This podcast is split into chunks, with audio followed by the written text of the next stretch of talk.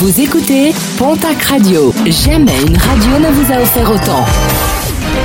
L'information locale à 9h, c'est sur Pontac Radio.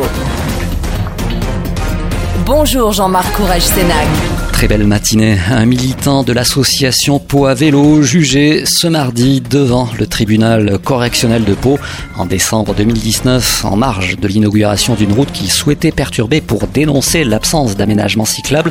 Il avait résisté à un gendarme qui souhaitait l'écarter de la manifestation. Le militant est poursuivi pour outrage sur personne dépositaire de l'autorité publique. Décision attendue dans la journée, celle du tribunal administratif de Pau qui a entendu hier les arguments de la Confédération paysanne 64. Elle dénonce les mesures d'abattage préventif des volailles pour lutter contre la propagation de la grippe aviaire.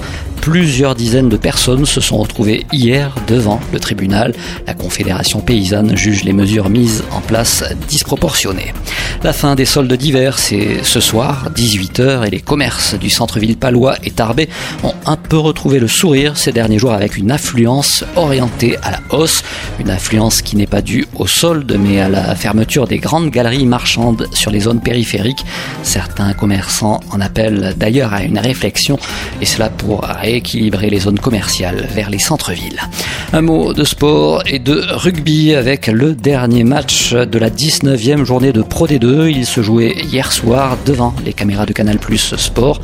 Un match qui devait se jouer jeudi dernier, mais reporté en raison de suspicion de cas contact au coronavirus. Le Biarritz Olympique recevait l'équipe d'Aix-Provence Rugby. Victoire des rugbymen Biarro sur le score de 29 à 24.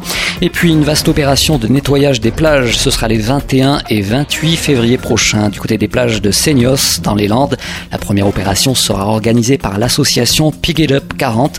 Un rendez-vous est donné ce dimanche à 10h plage des Bourdaines. Le 28 février, l'ONG Surfrider organisera une collecte plage des casernes. Là aussi rendez-vous à 10h.